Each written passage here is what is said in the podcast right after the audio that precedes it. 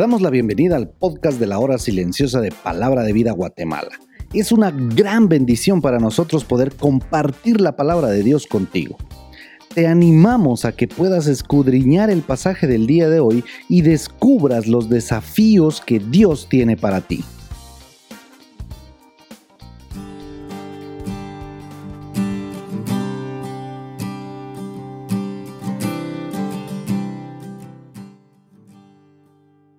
Espero que el Señor te esté bendiciendo mucho en este tiempo.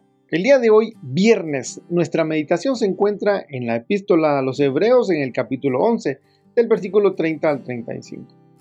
Como una referencia, mencionamos Josué capítulo 6, donde se relata la caída de las murallas de Jericó, que es mencionado en nuestra meditación el día de hoy.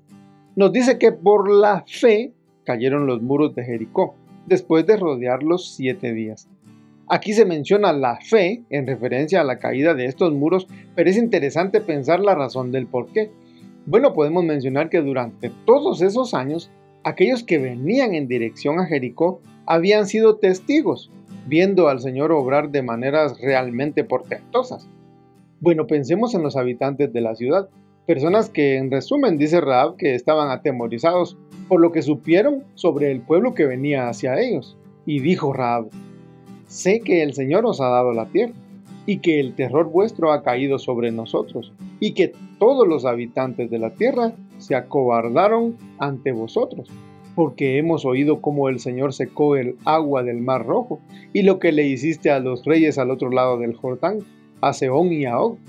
Y cuando lo oímos, se acobardó nuestro corazón, no quedando valor en hombre alguno a causa de vosotros Vemos como en una ciudad llena de pecado, de perdición, que ninguno tenía excusa alguna, por cuanto todos pecaron y están destituidos de la gloria de Dios. Ninguno tenía excusa.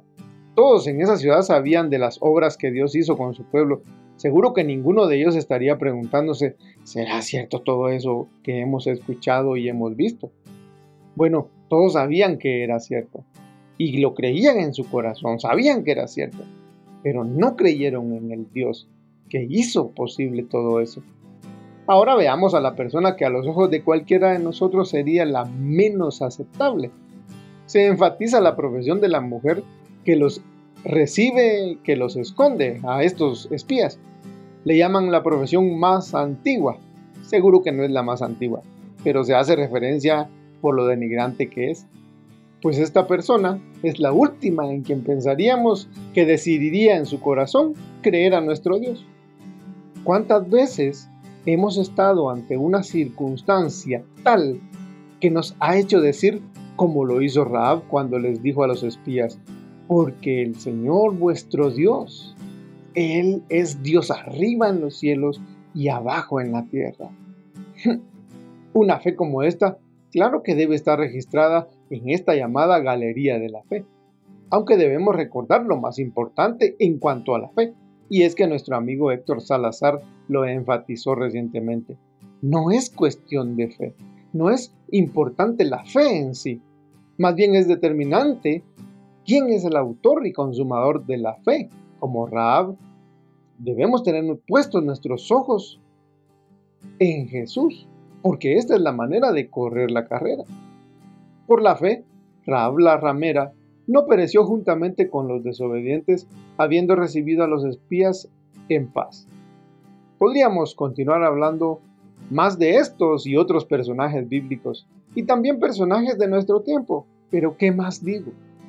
Porque el tiempo me faltaría contando de Gedeón, de Barak, de Sansón, de Jefté, de David, así como de Samuel y de los profetas que por la fe conquistaron reinos, hicieron justicia, alcanzaron promesas y taparon bocas de leones, hicieron fuertes batallas, pusieron en fuga ejércitos extranjeros.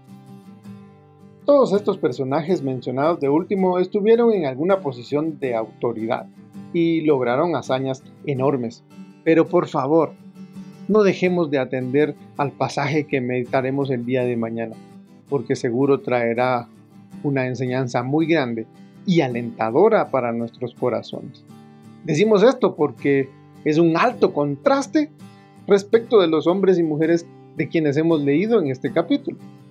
Las mujeres recibieron sus muertos mediante resurrección, mas otros fueron atormentados y no aceptando el rescate a fin de obtener mejor resurrección.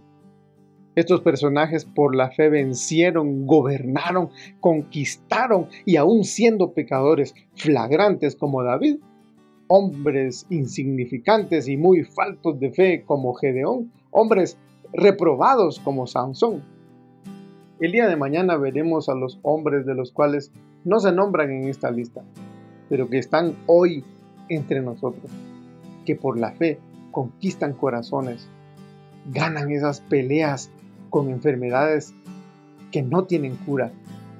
Hermanos que por su testimonio, aún en medio de las dificultades, son como lumbreras, que están en este momento, algunos de ellos, escondidos en alguna cueva o, o tratando de cruzar una frontera con nuevos testamentos, arriesgando sus propias vidas y a sus mismas familias. Ahora tú, vive.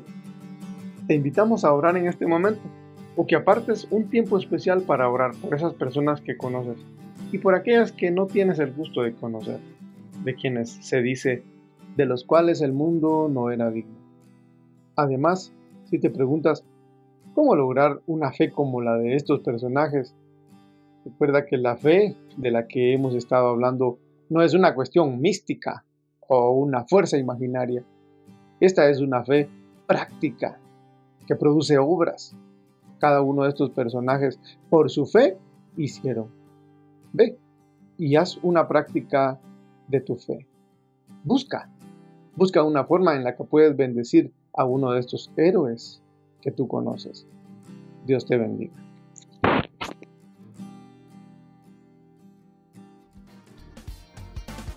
Queremos animarte a que puedas compartir este podcast con tus amigos y así poder crecer juntos en el conocimiento de la palabra de Dios.